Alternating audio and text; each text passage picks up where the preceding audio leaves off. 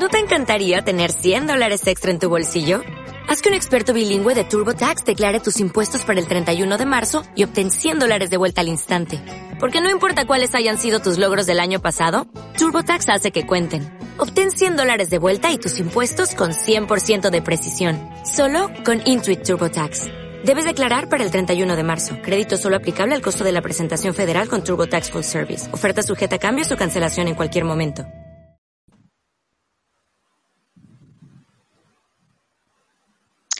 Hola, buenas tardes a todos los que estéis viendo este vídeo. Hoy no pretendo hablar de este mundo tan cerrado de la espiritualidad, ni nada por el estilo, simplemente lo que me gustaría es acercar una, una realidad, eh, bueno, pues que es muy amplia, que tiene un sentido muy profundo a todo el mundo y que también incluye esto de la espiritualidad y, y que es muy poco televisado y muy poco comunicado en los medios de comunicación generalistas o convencionales. No se trata de hacer una guerra al periodismo convencional, no se trata de, de criticarlo, pero sí que es cierto que, parece que está un poco denostado y que se centra demasiado en, polarizarse en una parte de, del mundo pues muy tétrica, muy violenta, muy con mucho miedo, ¿no? Y, parece que la realidad es otra cosa, que la realidad es algo mucho más amplio eh, y, que tenemos, y que tiene un sentido muy profundo que todos debemos conocer y, y, que para eso estamos aquí, para conocerlo. Y por eso yo os traigo una persona que realmente, bueno, pues lo conoce muy bien, lo practica muy bien, lo, lo, comparte muy bien con todo el mundo y, y, esta es la razón por la que inicio con él esta sección de entrevistas cuánticas. Eh, antes de darle paso y que hable él, porque realmente es el importante y es el que sabe hacerlo perfectamente, sí que me gustaría eh, presentarle de alguna manera, ¿no? Para todos los que no le conocéis. Eh, y no sé muy bien cómo hacerlo, porque puedo decir un montón de cosas que, que él ha hecho y seguramente él me, me va a contradecir y me va a decir que no, que todo eso que él ha hecho no le define. Pero me parece muy importante citarlo porque, sobre todo, tenemos que quitarnos muchos prejuicios y muchos velos y ver como una persona que no se ha tirado toda la vida quizás rezando ni, ni en un convento ni en las montañas adorando a ningún dios, pues una persona absolutamente normal pues también nos puede acercar esta realidad y puede conjugarse todo perfectamente bien, ¿no? Y esto es un poco el propósito de este vídeo. Podemos decir de Emilio Carrillo que ha trabajado como profesor de universidad durante muchísimos años, además en una asignatura o en una rama que es la, economía, nada que ver con el mundo espiritual en ese momento. Ha trabajado también en asuntos políticos, en ámbitos políticos, en la administración pública. Eh, bueno, maneja perfectamente bien la palabra, está muy comprometido con el valor y el sentido de la palabra. Eh, conoce, como veis, lo empírico, conoce también lo holístico.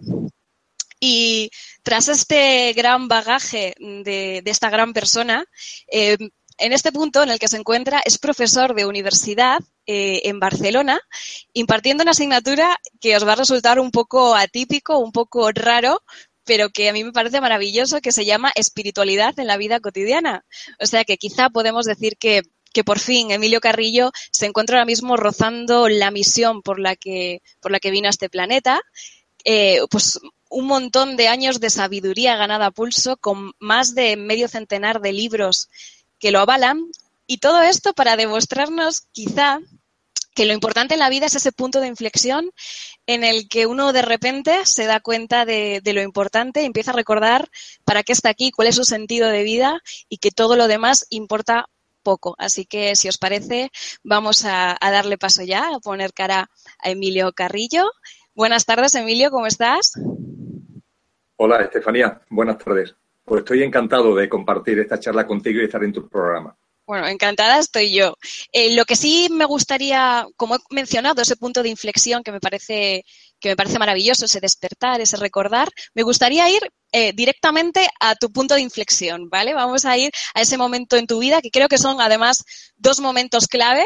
Tenemos que retroceder al año 2000 y también al año 2010, si no me equivoco, que son para ti dos momentos, eh, pues eso, clave en tu vida para, para darte cuenta de, por qué estás aquí, de, cuál es tu misión. Si te parece, vamos a hacer un flashback en tu vida y, nos comentas un poco cómo fue esto.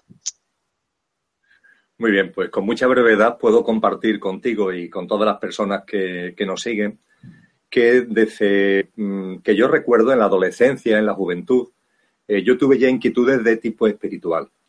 Eh, hay un momento de mi vida, a partir de los 17, 18 años, que esas inquietudes las empiezo a plasmar en una vocación de servicio público, que me llevó tanto al trabajo en la administración pública como también al desempeño de la actividad política.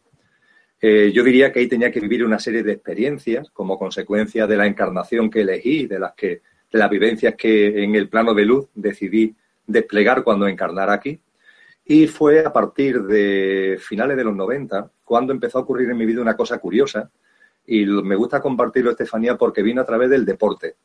Eh, llega un momento determinado en mi vida en el que yo sentí mm, realizar carrera de fondo y empecé a correr maratones, por supuesto como aficionado, no como profesional, pero empecé a correr maratones. Y durante muchos años corrí maratones y eso conlleva una práctica semanal de ejercicio de entre 80, 90, 100 kilómetros en función de la época del año. Y esa práctica de deporte me he dado cuenta mucho después de la importancia que tuvo en mi vida, porque me enseñó a conocer mi mente. En esas horas de correr solo, de corredor de fondo, empecé a percatarme de que mi mente era una cosa y yo era otra. Empecé a sentir cómo la mente reaccionaba de un modo distinto a lo que mi cuerpo decía. Mi cuerpo estaba bien físicamente para hacer esa actividad deportiva porque estaba preparado y la mente me decía que me parara. En definitiva, no me enrollo. Ahí fue donde yo empecé a percibir con claridad cómo funciona la mente, lo que es la mente y que yo realmente soy algo distinto de mi mente y por tanto incluso de mi yo físico, mental y emocional. Estaba yo diría que en esa experiencia cuando en el año 2000, febrero del 2000, cayó en mi mano un libro eh, titulado El Kibalión, que llegó como llegan las cosas sin saber muy bien por qué, porque ese tipo de literatura no me interesaba para nada en aquella época y al llegar ese libro a mi vida, ahí empecé a leer cosas que resonaron interiormente y que recordé profundamente. Es como si esos saberes, esos conocimientos estuvieran muy adentro de mí, cuando sin embargo mi mente no tenía memoria alguna de que en esta vida física yo jamás hubiera ni leído ese libro, ni acercarme a ninguna literatura que tuviera que ver con los contenidos de ese libro. El Kibalión abrió para mí una nueva experiencia vital, eh, me llevó a profundizar interiormente y dio lugar en el año 2005 a la publicación de mi primer libro en este tipo de asuntos concienciales y espirituales, que se llamó Los Códigos Ocultos. Y a partir de ahí, eh, fundamentalmente a partir del 2007, empezar ya a compartir en charlas, en talleres, a principio solamente en mi residencia, en mi lugar de residencia, que es la ciudad de Sevilla, aunque dé clases en Barcelona, resido en la ciudad de Sevilla y poco a poco, poco a poco, de mano de la vida y de la providencia, fui soltando las actividades en las que me había embarcado prácticamente desde que tenía 20 años. Dejé la actividad universitaria porque la economía ya no resonaba en mí como para dedicarle entusiasmo y energía. Dejé la actividad política exactamente por lo mismo y otras muchas cosas. Y cuando estaba en proceso de soltar, pues llegó a mi vida el segundo granito, por decirlo de alguna forma, y fue una caída bajando de un monte. Eh, es verdad que fue una cierta imprudencia porque se nos hizo tarde en la subida y descendíamos ya a una hora muy avanzada, cansados además, y me precipité, me precipité en esa caída. Y curiosamente no pasó nada en particular porque me podía haber matado, pero lo único que tuve fue una fractura de peroné, pero mira por donde no mucho después, a los 20 días aproximadamente, esa fractura de peroné originó una serie de trombos que impactaron, por ejemplo, en mi pulmón con un infarto pulmonar en fin, una serie de cosas unido a un fallo en error eh, en el diagnóstico médico que me hicieron vivir una experiencia cercana a la muerte el 29 de noviembre del año 2010. Y esa experiencia cercana a la muerte fue potente de por sí, ya eh, es toda una experiencia, yo la llamo una, un regalo de la vida, una bendición, y también me tuvo después 10 meses fuera de juego, es decir, hasta que yo pude reincorporarme a la actividad, vamos a llamarle normal, transcurrieron 10 meses y 5 días. Y esos diez meses fueron meses de introspección, de meditación, de un profundo encuentro interior. Y bueno, y le estoy muy agradecido de esa experiencia. A partir de que ya volví a la actividad en septiembre del año 2011, mm, inmediatamente lo que hice fue, mm, también porque la providencia me lo puso sobre la mesa, ¿no? incrementar mi, el, número de charlas. Eh, me fueron llegando invitaciones de, toda España y yo las, eh, a esas invitaciones acudo en la medida de lo posible. Claro, no tengo el don de la ubicuidad, pero voy a donde me llaman, intento ir a donde me llaman. Y también fueron apareciendo de mi interior una serie de textos que dieron lugar a un libro denominado Dios, que es del año 2013, el libro de Sin Mentes y Lenguajes sin Tiempo, que escribí a finales del 14 y salió publicado al principio del 15, y el libro El Tránsito, Vida más allá de la vida y experiencias cercanas a la muerte, que ha salido en el año 2015 también, aunque más avanzado ya ese año. Y bueno, eso es todo lo que puedo compartir contigo en cuanto a mi discurrir personal. En tu, último libro, que es El Tránsito, como comentas, hay una frase que me gustaría traer a colación que dice que la muerte es un imposible, un fantasma, solo eso, de la imaginación humana. La creación y el cosmos son una colosal manifestación de vida y conciencia. Eh, a mí me da la sensación de que estas dos experiencias que tú tuviste en el año 2000 con el Kibalión y en el año 2010 con esta experiencia cercana a la muerte, lo que hizo fue arrastrarte hacia un conocimiento interior muy profundo, ¿no? Que, tienes además la necesidad de compartir con los demás. Hay algo que tú dices muy a menudo en tus conferencias, que es conócete a ti mismo, ¿no? Que creo que tiene, que, está muy ligado con estos dos hitos de tu vida, ¿no? Conócete a ti mismo. ¿Qué es conocerse a uno mismo? Parece que en la cotidianidad de todos, eh, en esta identidad que cada día cincelamos y que nos preocupamos de demostrar quiénes somos, no llegamos realmente a lo profundo, no llegamos a, pues a, dibujar personas eh, realmente profundas o, no llegamos al concepto amplio de la palabra de lo que somos, ¿no? De quiénes somos, quién soy, quién soy yo. Entonces, conócete a ti mismo. Para ti, ¿qué significa? Mm. Eh, tiene mucha importancia eh, ese aforismo, esa frase que parece una, parece una frase hecha sin más, pero tiene mucha trascendencia y mucha profundidad. Conócete a ti mismo, conócete a ti misma. Eh, en las clases en la universidad, cuando comparto acerca de espiritualidad en la vida cotidiana, es casi obligado en el ámbito universitario dar definiciones de las cosas. Y claro, en el arranque de, la clase hay que definir qué es la espiritualidad. Y claro, la espiritualidad, tal como yo lo percibo y siento, Estefanía, no tiene que ver con la religión, no está en absoluto alejado de la ciencia, eh, y rompe los clichés de lo que la mente y, los sistemas de creencia imperantes nos dicen acerca de la espiritualidad. Y buscando en mi interior una definición eh, que fuera válida y que fuera contenedora de todo lo que percibo y experiencio, me encontré con esa frase que es muy antigua, que es una frase que los sabios de la Grecia clásica colocaron ni más ni menos que en el pronaos, en la entrada del templo dedicado a Apolos en Atenas en exactamente el templo de Delfos, cerca de Atenas. En este templo se ubicaba el oráculo de los dioses y era el lugar donde la humanidad de entonces, eh, a modo de peregrinaje, se trasladaba para eh, contactar con Dios y recibir el mensaje de los dioses. Estamos en un contexto pagano donde los dioses son múltiples, muy variados, pero es allí donde se iba a contactar con ellos. Y los sabios de la Grecia clásica, como para ahorrar eh, muchas explicaciones, en la propia entrada del templo colocaron esta frase, evidentemente escrita en griego, pero que traducida al castellano es este, conócete a ti mismo. Bien, yo digo en broma, pero también en serio, que si esos sabios de la Grecia clásica estuvieran aquí ahora, en lugar de poner conócete a ti mismo, lo que pondrían en ese frontispicio del templo de Delfo sería, date cuenta de que eres conductor y coche, coche y conductor. O, evidentemente, eh, cuando se construye el templo de Delfos, no existen los coches. Hoy sí existen.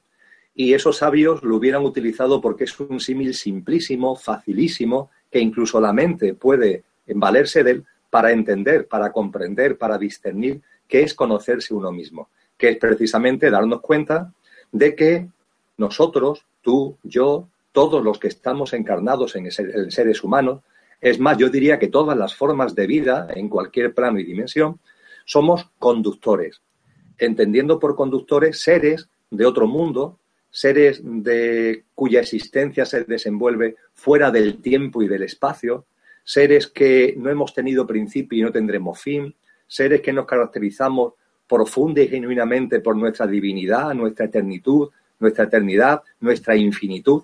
Y eso es lo que realmente somos. Y siendo todo eso, para experienciar en conciencia planos y dimensiones, nos encarnamos en mundos. Nos encarnamos en mundos distintos, en planos distintos. Y mira por dónde los que estamos encarnados en el plano humano, en seres humanos, nos hemos encarnado aquí, en este mundo y en este plano, que está regido curiosamente por el tiempo y por el espacio. Es decir, siendo nuestra existencia, rigiéndose nuestra existencia desenvolviéndose nuestra existencia real y verdadera fuera del tiempo y del espacio, ahora estamos encarnados aquí, que está regido este plano por el tiempo y el espacio. Y no lo estamos por casualidad, estamos porque los hemos, lo hemos hecho y lo hemos decidido voluntariamente y para vivenciar y experienciar las muchas, las muchas vivencias y experiencias que nos ofrece el plano humano. Para vivenciar el plano humano, tú y yo, que somos inefables, divinos, infinitos y eternos, que carecemos de materialidad porque somos luz, porque somos energía, porque somos amor, porque somos conciencia, que cada uno le dé el nombre que considere oportuno, cuando encarnamos aquí necesitamos un instrumento, necesitamos un vehículo para experienciar la vida humana.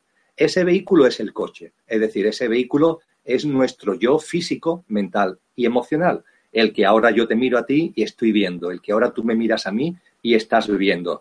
Las personas que nos siguen nos ven. ¿Y qué es lo que ven de nosotros a simple vista a través de los sentidos corpóreo-mentales? Pues ven nuestra realidad física, ven nuestras reacciones mentales que ahora se están plasmando en palabras en mi caso, ven las emociones que se pueden estar desplegando en mí y que se canalizan a través de las palabras que estoy utilizando. Es decir, nos hemos acostumbrado a percibir la parte de nosotros que es el coche, solamente el instrumento que utilizamos para experienciar la vivencia humana.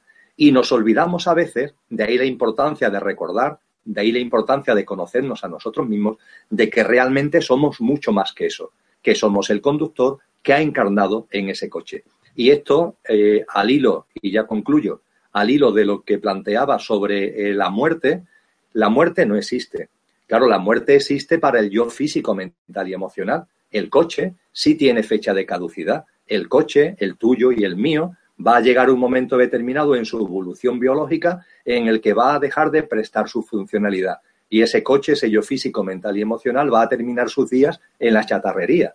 Es decir, enterrado en el cementerio o quemado en el crematorio. Pero tú y yo no, tú y yo no. Lo que realmente somos en su infinitud va a seguir viviendo siempre y para ti y para mí, en lo que realmente somos, la vida es una constante. Y lo que llamamos vida física es una habitación de la vida, lo que llamamos eh, muerte no es tal, sino que es una puerta que se abre para, para que pasemos a otra habitación, que es la habitación que podemos denominar plano de luz o que cada uno denomine como considere oportuno. Pero esta es la realidad, que la muerte no existe, la muerte es un imposible y efectivamente la muerte es un fantasma de la imaginación humana.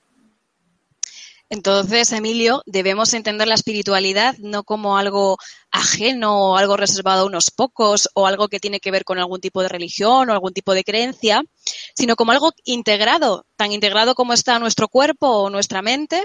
Tenemos ahí a la espiritualidad, ¿no? Que además es una parte quizás o un plano mucho más profundo y mucho más esencial nuestro. Entonces yo me pregunto, eh, ¿cómo podemos eh, acceder de una manera más natural a esta espiritualidad, a, sentirla más cerca y sobre todo, qué papel tiene la mente que parece que es lo que rige toda nuestra vida y lo que no podemos callar y lo que no podemos dejar nunca de lado. ¿Cuál es el papel de la mente sobre la espiritualidad o junto a la espiritualidad? ¿Qué, cómo deberíamos entrenarla o, qué deberíamos hacer para, para, que sea algo igual de importante y que seamos tan conscientes de ello como de la mente? ¿Qué podemos hacer con ella? Sí, eh, tus observaciones y, tus preguntas eh, son muy potentes y, responderlas eh, exigirían por mi parte un discurso excesivamente largo. A ver, soy capaz de irlo haciendo más cortito y, que en el diálogo vayan apareciendo las cosas que puedo compartir al respecto. Es muy importante que seamos conscientes que la espiritualidad se vive en libertad o no es espiritualidad. Si la espiritualidad es conocernos a nosotros mismos y entender que siendo de otro mundo nos hemos encarnado aquí voluntariamente para experienciar y vivir este mundo, eso, Estefanía, conlleva vivir viviendo. Eso conlleva centrarse en el aquí ahora. Eso conlleva el darse cuenta de que la vida eh, no tiene otra razón de ser en cualquier plano o dimensión que gozarla. De hecho, es la única razón de la existencia, gozarla. Y el darte cuenta de ese gozo de la vida, de ese sentido profundo de la vida, que además conlleva confiar en ella, eh, aceptar desde esa confianza el propio devenir de la vida, todo eso va unido a lo que acabo de comentar, ese gozo de la vida hace que la libertad sea un factor clave. Eh, las religiones, que en todas ellas subyacen la llama de la espiritualidad, son organizaciones humanas, demasiado humanas. Y en el desenvolvimiento de la, de la humanidad, las religiones han ido encorsetando la espiritualidad fundamentalmente en clave de miedos. Miedos que se han disfrazado o incluso se han eh, acrecentado mediante dogmas, normas, ritos, cultos, creencias, y todo eso realmente no ha servido para que nuestra espiritualidad explote, sino que la ha retenido, la ha colapsado. Es como guardarla en un cajón. Lo que siento de corazón es que en el proceso conciencial y evolutivo de la humanidad ha llegado el momento de que esa espiritualidad genuina, que es el conocimiento de uno mismo y el vivir la vida gozándola, en el vivir viviendo, no juzgándola, no quejándonos, sino viviéndola, no dando tiempo para pensar, porque como se piense, no se está viviendo la vida, sino que se está pensando acerca de la vida. Ahora hablaremos de la mente y esa es una de las características fundamentales de la mente, que la mente no sirve para vivir la vida, sino para pensar acerca de la vida. Y una cosa es vivir la vida y otra cosa es pensar acerca de la vida. Pues bien, la espiritualidad exige y conlleva de nosotros mismos esa libertad. Conlleva que en nuestra vida cotidiana el coche al que antes me refería, lo eduquemos, lo acostumbremos, generemos en él los hábitos para que tenga la valentía de hacer lo que nosotros le indicamos. Porque en la vida de mucha gente el coche, entre comillas, va a su bola. Es decir, el conductor está como adormecido. Y cuando el conductor se adormece, la mente enciende en el coche una especie de piloto automático, que es el ego. El ego es el piloto automático que enciende la mente en el yo físico, mental y emocional cuando el conductor está dormido, cuando no recordamos lo que somos. Y esa mente y ese ego, cuando llevan el mando de la vida, en lugar de llevarlo lo que realmente somos, se comportan con miedo, se comportan con inseguridad y nos van metiendo en una dinámica que finalmente, aunque aparentemente en momentos concretos podamos pensar en otra cosa, nos lleva al sufrimiento. Ese sufrimiento, esas turbulencias, esa distorsión que tantos seres humanos están viviendo de forma directa y que son ocasionados ni más ni menos que por una percepción de las cosas que no es real. Y ahí interviene la mente. Eh, dicho de una forma muy, muy telegráfica, la mente sirve para muchas cosas. Esto que estamos ahora conviviendo y compartiendo no sería posible sin la mente. Tú has tenido que intervenir para organizarlo, para eh, programar una agenda, para todo. La mente sirve para interactuar entre nosotros, para organizar, para planificar, para agendar cosas, para que interactuemos a través de la comunicación, a través de la charla, para que podamos plasmar muchos de nuestros dones y talentos, que si la pintura, que si elaborar leyes eh, de la astrofísica. La mente es necesaria para todo eso y es un instrumento muy valioso. Y lo único, lo único que tenemos que empezar a recordar es que siendo muy valiosa la mente, siendo muy valioso todo el yo físico, mental y emocional, y la mente, por supuesto, la mente nos sirve para entender, comprender, ver y vivir la vida. Es así de sencillo, Estefanía. La mente nos sirve para entender, comprender, ver y vivir la vida. Y nos hemos empeñado en llevar las gafas de la mente todo el día, continuamente los 365 días al año, todos los años de nuestra vida, queriendo comprender la vida a través de la mente, queriendo ver la vida a través de la mente, queriendo vivir la vida a través de la mente. Y la mente que sirve para muchas cosas no sirve para eso, sencillamente porque la mente, como antes apuntaba, no vive, sino que piensa. Es un instrumento, es un ordenador que tenemos ahí en nuestra cabeza y que nos ayuda a pensar. Y ese pensar es muy útil para muchos menesteres de la vida, pero no para vivir la vida. La vida es el aquí ahora. La mente funciona en clave de tiempo. La mente está siempre que si el pasado, que si el futuro, y sin embargo la vida es el momento presente. Tu vida y mi, y mi vida en estos momentos no es ni más ni menos que este momento que estamos compartiendo. La mente puede dar mil vueltas, puedes irse ahora pensando en cuando yo he dicho la, que tú lo has programado, tú a lo mejor te has ido con la mente a cuando se te ocurrió esta charla, pero eso son ficciones mentales. Y es una ficción mental pensar en lo que ocurrirá con este vídeo cuando la charla termine, ¿no? Ahora estamos aquí. La vida es el vivir viviendo del momento presente. Eso la mente no lo entiende. Y la mente, además, como funciona en la dualidad, porque es una de sus características operativas básicas. La mente funciona en el contraste, la mente funciona en el blanco-negro, salud-enfermedad, alto y bajo. El lenguaje, fíjate que es una creación de la mente, es una maravillosa, eh, es un maravilloso exponente de esto, porque el lenguaje está siempre basado en términos que tienen sinónimos y que tienen antónimos, porque la dualidad es la, manera de funcionar la mente. Esa dualidad, que es su forma de operar, nos lleva a pensar, cuando vemos la vida a través de las gafas de la mente, pensamos que las cosas en la vida no van bien.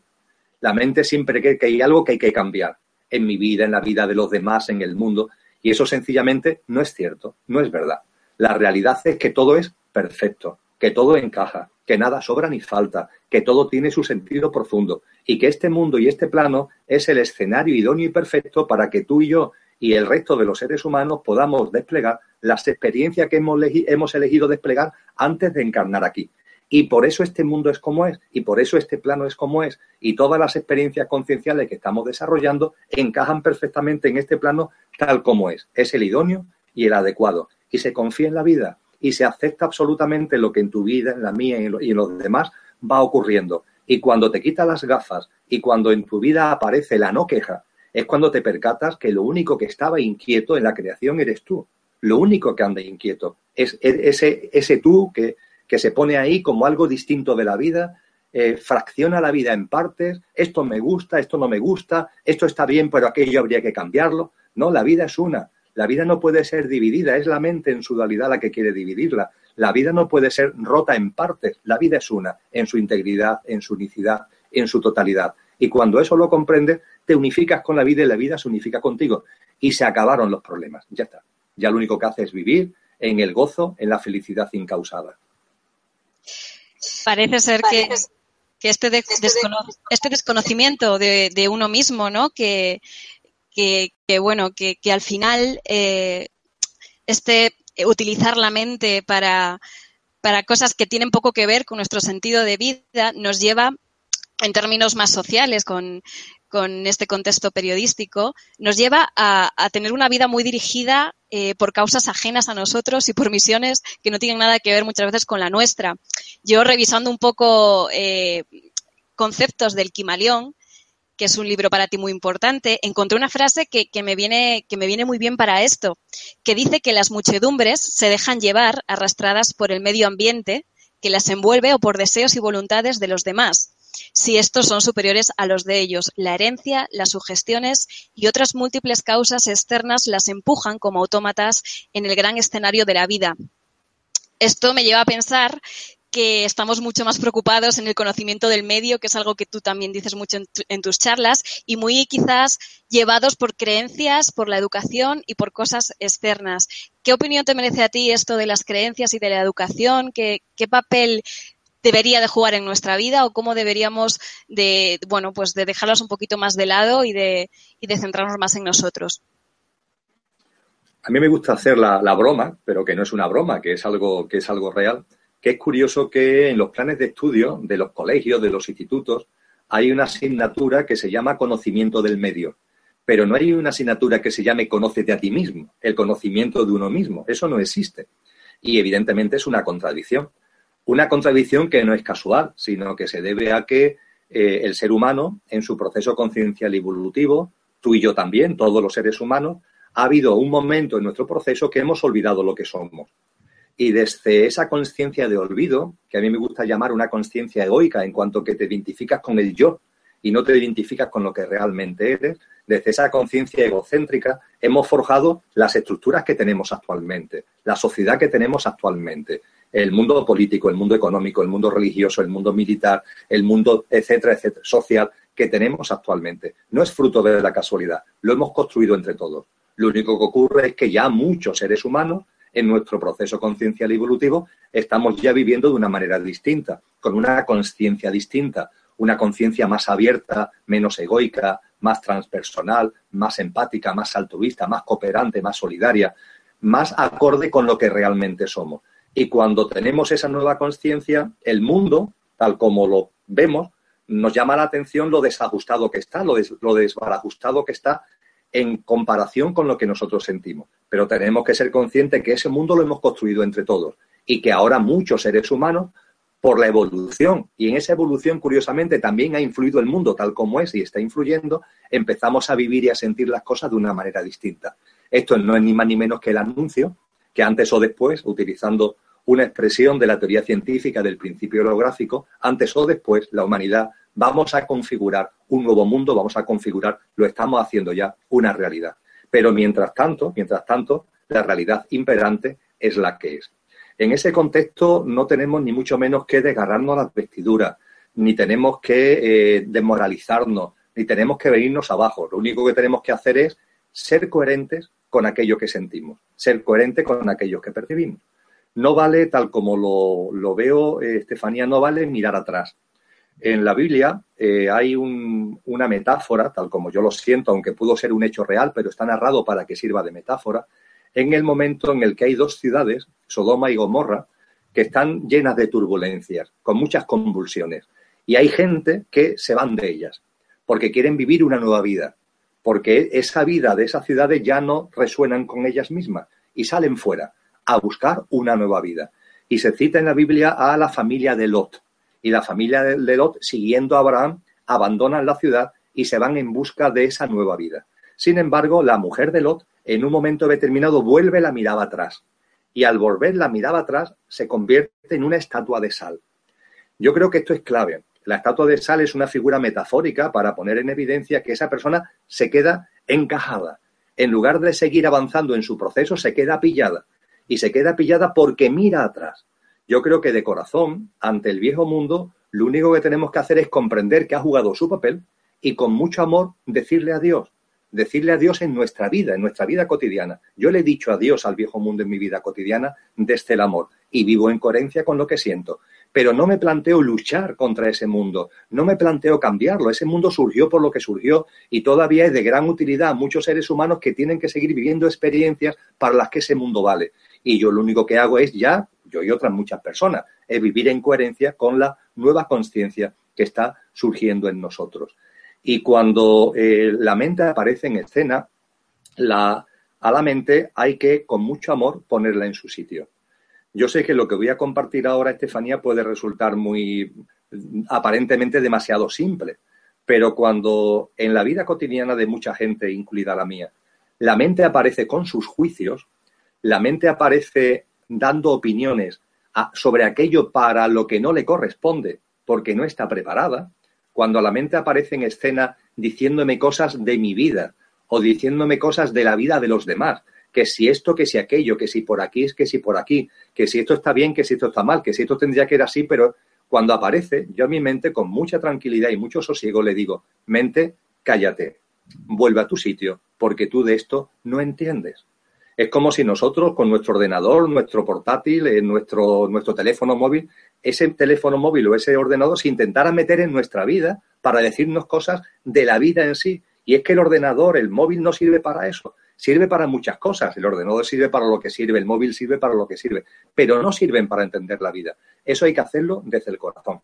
Y el key de la cuestión, y termino, está, lo apuntaba hace un minutillo y ahora vuelvo a ello, en educar acostumbrar, habituar al coche desde el mando consciente que la llevo yo de mi vida, el yo verdadero, el yo genuino, el conductor divino, infinito y eterno que yo soy, acostumbrar al coche a hacerme caso.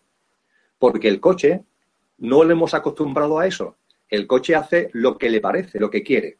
Y la, mm, para que se vea todavía de forma más, eh, más clara, hay una película que se llama eh, Braveheart, eh, Corazón Salvaje.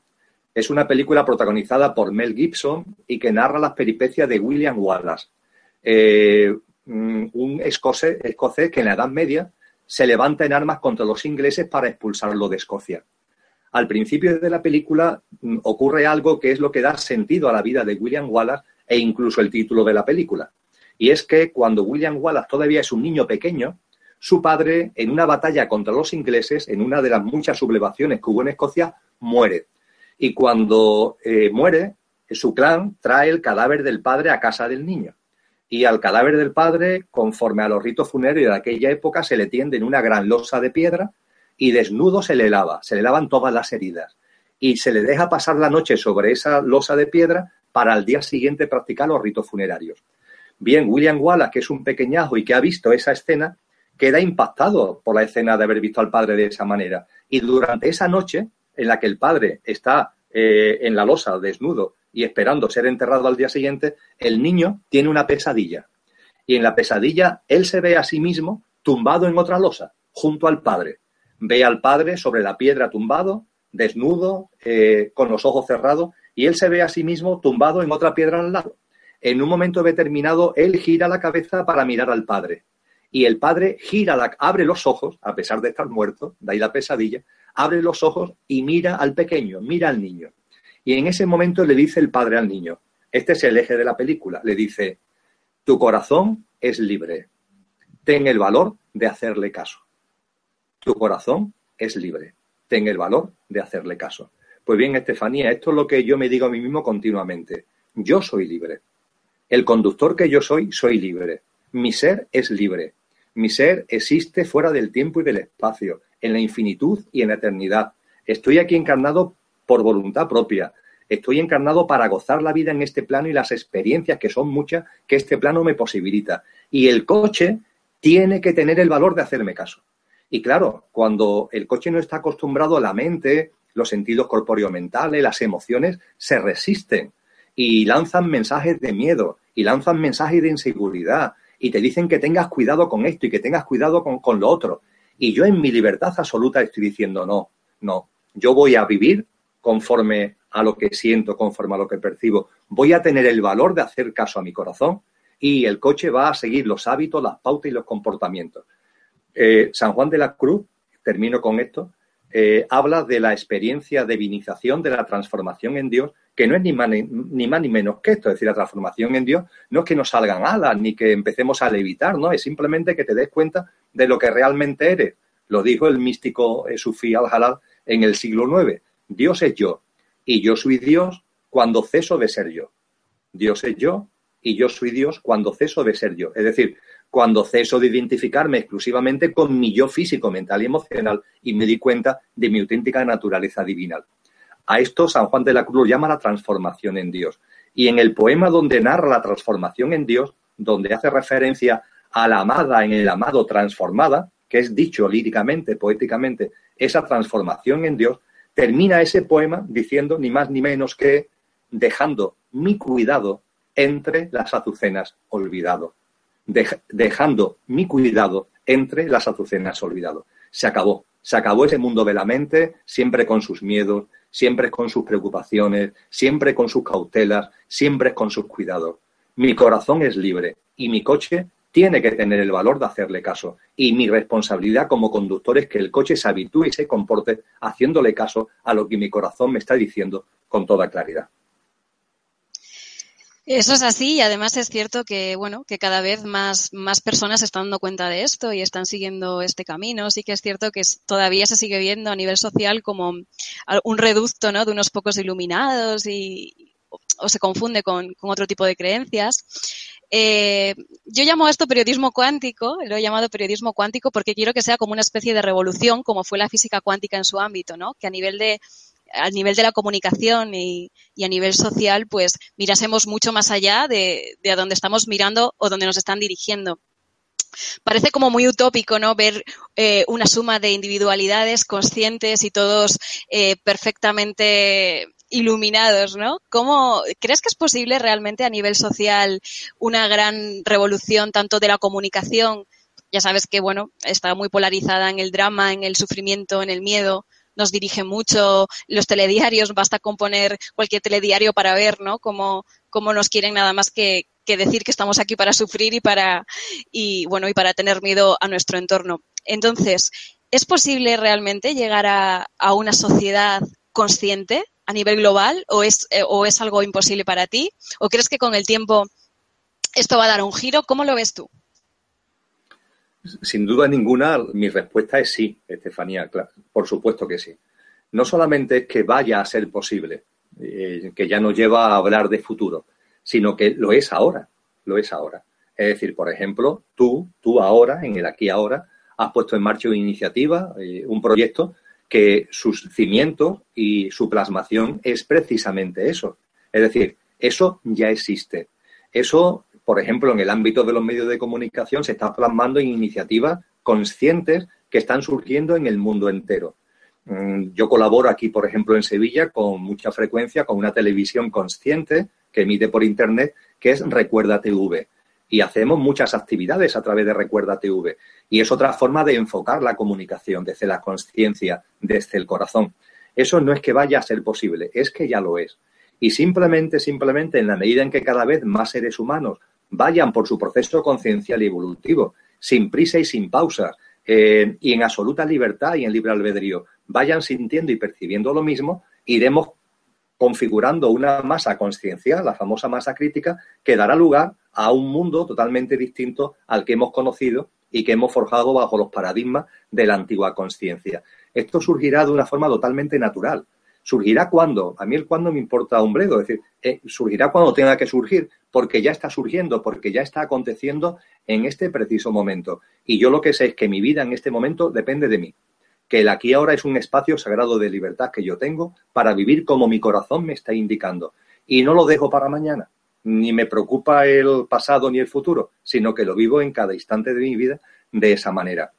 Eh, los medios de comunicación, como tantas otras cosas, tienen que ver con eh, el aleccionamiento en, los sistemas de creencias. Los sistemas de creencias con paradigmas, con pautas de ese antiguo mundo. Los sistemas de creencia a los que tú antes te referías y que yo en ese momento no entré, son muy fáciles de definir y son también muy importantes que los detectemos en nuestra vida. Cuando la mente aparece en escena para decir lo que harías cuando no estás viviendo eso, es un sistema de creencia. Eh, la vida es el vivir viviendo. Y no hay que tener nada en la cabeza pensado sobre lo que yo haré cuando suceda tal cosa. Mira, lo que hagas cuando una cosa suceda, solamente haz lo que sientas en ese momento. No consientas que la mente ya de antemano esté programando, preveyendo lo que tú harías si sucede tal cosa. Pues yo, si pasara tal cosa, haría no sé qué. Pues yo ante esto haría no sé cuánto. Pues yo, como ocurriera esto, nos... esos son todos sistemas de creencia. Los sistemas de creencia aparecen en escena continuamente y nos coartan por completo en nuestra libertad, porque realmente no estamos siendo nosotros los que actuamos. La gente piensa que actúa, que lleva a cabo acciones y realmente, muy raramente las acciones de las personas pertenecen a las personas porque raramente la persona vive el momento en libertad y en disposición de hacer lo que en ese momento sienta, no lo que antes su mente pudiera tener en la cabeza, no lo que esos sistemas de creencias de cómo deben ser las cosas, de cómo hay que responder, de cómo hay que comportarse, de que si las normas, que si las morales, que si los valores, esos son todos patrañas de la mente, esos son todos patrañas y paradigmas del viejo mundo que hemos creado entre todos porque en nuestro, en nuestro estado de conciencia hubo un momento en el que no dábamos para más. Pero ahora sí estamos dando para más y ha llegado el momento en el que paremos eso. Y tú citabas antes eh, un asunto que es clave en todo esto, que es la educación, claro. La educación es muy importante. Eh, tú como periodista tienes una formación y tú como periodista en tu proceso conciencial evolutivo has sido capaz de romper algo en ti muy importante, que son los dones y talentos. Tú tienes un don natural para lo que estás haciendo, tienes un talento. Los dones y talentos no son sino las cualidades, capacidades, habilidades innatas que todos los seres humanos tenemos. Tú tienes los tuyos, yo tengo los míos, todas las personas, aunque les parezca increíble a más de una, todas las personas que nos están siguiendo tienen sus dones y talentos y tú con tu, con tu vida, con, tu, con este proyecto que estás compartiendo a través de, de este, de, de este vídeo y de otras muchas cosas, estás plasmando tus dones y talentos. Pues bien, el sistema educativo, eh, yendo a lo que etimológicamente es educar, que viene del verbo latino educare, significa colaborar, contribuir a extraer del otro lo mejor de sí. Es bellísimo. Colaborar a extraer del otro lo mejor de sí. Eso es la educación. Claro, en ese sentido, la educación, contribuir, colaborar a extraer del otro lo mejor de sí, es colaborar primero para que el otro se conozca a sí mismo y en segundo lugar, conociéndose a sí mismo para que descubra ponga en práctica y comparta sus dones y talentos. Y esto es la educación. Pero claro, cuando vemos el mundo todavía que existe y lo que en ese mundo se denomina educación, es fácil comprobar que la educación nada tiene que ver con eso. Nada en absoluto. La educación realmente no educa, sino que está haciendo otra cosa que procede de, un, de, otro verbo latino, que no es educare, sino que es formare, y que sería formar. Pero claro, formar, la formación es darte instrumentos, técnicas y habilidades para que tú puedas desplegar tus dones y talentos. Tú en tu, en tu formación has adquirido esas técnicas, esos conocimientos y esas habilidades para que en el momento en el que descubres y quieres compartir y poner en práctica tu don y tu talento, lo puedas estar haciendo. Esa es la formación. Pero ¿qué es lo que hace realmente el denominado sistema educativo? Que no forma, sino que formatea. Formatea. El verbo formar, su tradición correcta ahora, no es formación, es formatear. Y formatear todos sabemos lo que significa. Cogemos un CD, lo metemos en el ordenador para formatearlo, porque queremos vaciarlo de sus ficheros, porque queremos grabar otros ficheros distintos encima. Y por eso necesitamos formatear el, CD, porque si no, el CD está completo y no podemos grabar en él nuevos ficheros. Y cuando metemos el CD en el ordenador y le damos al comando de formateo, el ordenador tiene con nosotros una gentileza y es que nos pregunta y nos dice, ¿está usted seguro? Y nos explica que esa seguridad, sí o no, es porque se van a borrar todos los ficheros que en ese momento haya en el CD. Pues bien, en el sistema, entre comillas, educativo, nuestros niños, nuestros adolescentes llegan ahí inocentes, llegan ahí con sus ficheros originales, con sus dones y talentos, y con sus capacidades, con sus habilidades innatas, y el sistema educativo, la orientación lógica y natural sería colaborar, contribuir para que esos adolescentes, para que esos niños, para que esos jóvenes descubran sus dones y talentos, los pongan en práctica y los compartan y se le dan las técnicas y habilidades como para que puedan llevarlo a cabo. Ese es el sentido de la educación. Pero realmente lo que se hace no es eso. Realmente lo que se hace es aprisionar, esconder, eh, hacer que se olviden esas cualidades y capacidades innatas y meter un montón de programas informáticos, sistemas de creencias, volvemos a ello, que son los que le interesan al sistema actual que tú tengas en la cabeza para que vivas conforme el sistema pretende, como el sistema quiere.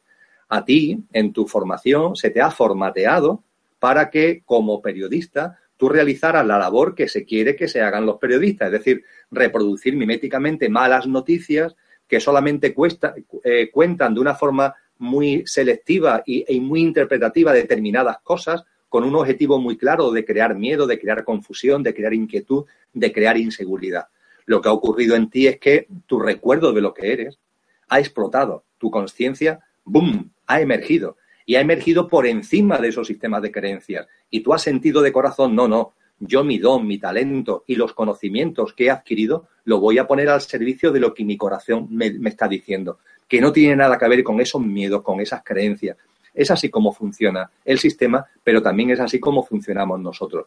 Y dicho esto, ningún tipo de miedo. Las cosas son como son. Y tú y mucha gente son una prueba del 9, que decimos los que nos gustan mucho las matemáticas, son la prueba del 9 de que por mucho que estén los sistemas de creencia ahí, siempre estás tú. El poder siempre lo tienes tú. Y efectivamente hay un influjo social en la familia, en el colegio, en el instituto, entre los amigos, en los medios de comunicación, metiéndote sistemas de creencias, programas informáticos para que tú actúes y reacciones en la vida no como tú realmente eres, sino de acuerdo con lo que esos sistemas de creencias indican.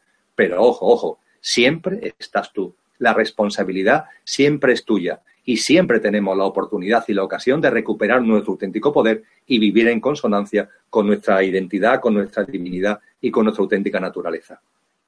La gente que, te escucha dirá, bueno, eso es maravilloso, ¿no? Pero yo creo que la gran pregunta es ¿y cómo? ¿Y cómo, cómo hacemos eso? ¿Cómo callamos la mente? ¿Cómo dejamos a un lado las creencias? ¿Cómo cómo nos vamos a ese silencio en el que podamos descubrir una verdad fundamental y personal y, algo que nos trasciende de esa manera. Por ejemplo, el Kibalión habla de la verdad fundamental, ¿no? Hay una frase muy, muy chula que a mí me ha gustado, que es los labios de la sabiduría permanecen cerrados, excepto para el oído capaz de comprender. Eh, bueno, yo no sé si a través de esta charla eh, ha comprendido alguien un poquito más sobre sí mismo y sobre a dónde tiene que llegar, pero sí que me gustaría que me dieses ese pequeño consejo, ¿no? Aunque cada, una tengo, cada uno tenga su proceso y tenga que descubrirle, eh, ¿cómo llegar a esa verdad fundamental? ¿Cómo dejar todo a un lado y decir, no, voy a descubrirme? Ese silencio, esa meditación, eh, ¿qué nos puedes decir sobre esto? Bien, eh, me gustaría compartir, en, buscando ese, secreto, esa clave, en torno a dos palabras, a dos palabras, que además se parecen mucho en su conformación gramatical, lingüística. Amor y humor. Amor y humor. Creo que son las dos claves de la vida. El amor y el humor. El amor entendido como enfocar todo, mi vida, la visión que tengo de la vida de los demás, el mundo, enfocarlo todo desde el amor. Yo sé que el amor es un término eh, muy manido y que las personas buscan definición. Afortunadamente, el amor no puede ser definido. El amor es una vibración. es una frecuencia vibracional. Y es una frecuencia vibracional que es la que emerge realmente de lo que cada uno es. Ese conductor que somos vibra, porque todo, también lo dice el Kibalión, todo vibra. En el cosmos, en la creación, todo vibra, todo es vibración. Bien, cada ser humano vibra. Vibra el coche, pero vibra sobre todo el, lo que realmente somos, el conductor, la conciencia, la energía, la luz, el amor que somos. Esa frecuencia es la que tiene que salir de nosotros. San Juan de la Cruz, Juan de Yepes, al que antes me refería, lo denominaba el subido sentir de la divinal esencia. Todos lo tenemos. Que salga, que salga. Eh, en otro poema él habla de mil gracias derramando, paseo por estos sotos con soltura, y yéndolos mirando con sola mi figura, los dejo vestido de mi hermosura. Esa es la capacidad que tú, yo y todos los seres humanos tenemos. Tenemos la capacidad de subir lo que realmente somos y esa vibración esplendorosa, que es una vibración de amor, desde ella enfocar todo y ir derramando nuestra gracia, nuestra presencia, nuestra figura y revestir todo de ese amor que somos. Y en ese momento, esto que puede parecer muy quimérico, que es real porque lo he experienciado yo, lo estoy experienciando, lo experiencian muchísima gente, esto te permite ver la realidad, cosa que la mente antes no te permitía. Es el amor, la frecuencia de amor, lo que realmente todos atesoramos, que salga y que todo lo impregne y que no haya en tu vida inquietud y que no haya en tu vida juicio, que no haya en tu vida opinión, que no haya en tu vida ninguna clasificación de que si esto está bien, que si esto está mal, que si este, que, que no haya etiquetas, que no haya creencias, que no haya morales, que no haya reglas, que no haya normas, que no haya dogmas, que no haya ritos, que no haya cultos, que vivas en libertad gozando la vida. Como decía muy bien San Agustín, ama y haz lo que te dé la gana en el momento en el que ese amor surge de ti y todo lo impregna, ama y vive como te dé la gana, porque todo lo que hagas, todo lo que toque, va a estar lleno de amor. Es imposible que sea de otra manera. Por tanto, el amor es una de las claves. Y la otra clave, Estefanía, tal como lo percibo y lo siento, es el humor. Hay que reírse mucho. Y sobre todo hay que reírse mucho de uno mismo.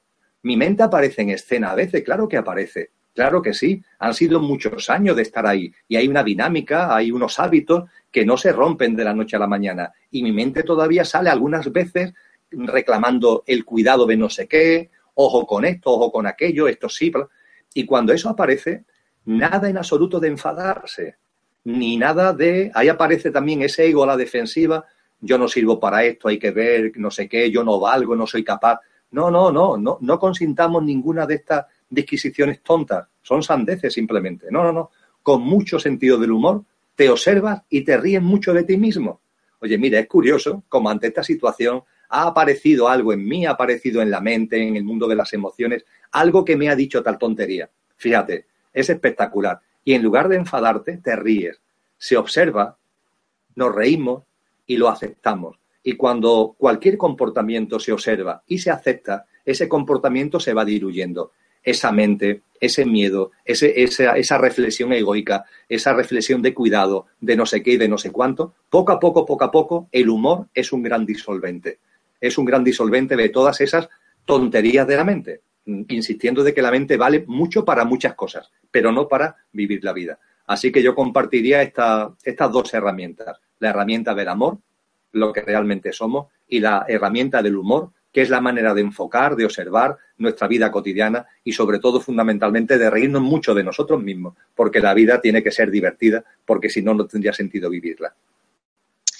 O sea que podríamos resumir un poco toda esta charla ¿no? y todo esto que hemos compartido en que el ser humano, la sociedad, el mundo en general debería de, aspirar a dos cosas. Por un lado, eh, descubrirse, descubrirse sin miedo, porque no hay miedo a nada al final. Como dices, la muerte no existe, que es lo, más temerario que podíamos tener alrededor, con lo cual eh, descubrir sin miedo lo desconocido y por otro lado, tener un propósito mucho más feliz ¿no? y mucho más lleno de amor. Estarás conmigo en esto, ¿no?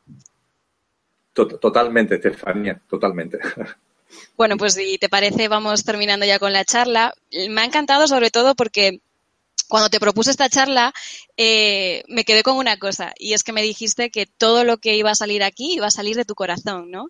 Y yo realmente lo que, lo que he sentido hablando contigo es que cuando algo sale del corazón, realmente llega a ese mismo sitio, ¿no? Porque, porque ahí me ha llegado y espero que todas las personas que, bueno, pues que puedan ver esta realidad pequeñita que hemos compartido también les lleguen al corazón. Ha sido un auténtico placer hablar contigo este ratito. No sé si quieres añadir alguna cosita más antes de, antes de terminar. Por mi parte ya está bien. ¿Quieres añadir algo? Nada, simplemente agradecerte mucho la oportunidad que me has dado de compartir este espacio y, que ha sido un placer. Yo también he sentido tu corazón. Aunque yo he hablado mucho más que tú, yo he sentido también tu presencia y tu corazón. Muchas gracias. Bueno, de, eso se trataba, de que tú hablases más porque lo que tienes que decir es importante y, llega mucho más que lo que yo pueda decir. Así que gracias a ti, ha sido un auténtico placer y hasta pronto. Muchas gracias. ¿No te encantaría tener 100 dólares extra en tu bolsillo? Haz que un experto bilingüe de TurboTax declare tus impuestos para el 31 de marzo y obtén 100 dólares de vuelta al instante. Porque no importa cuáles hayan sido tus logros del año pasado, TurboTax hace que cuenten. Obtén 100 dólares de vuelta y tus impuestos con 100% de precisión. Solo con Intuit TurboTax. Debes declarar para el 31 de marzo. Crédito solo aplicable al costo de la presentación federal con TurboTax Full Service. Oferta sujeta a cambios o cancelación en cualquier momento.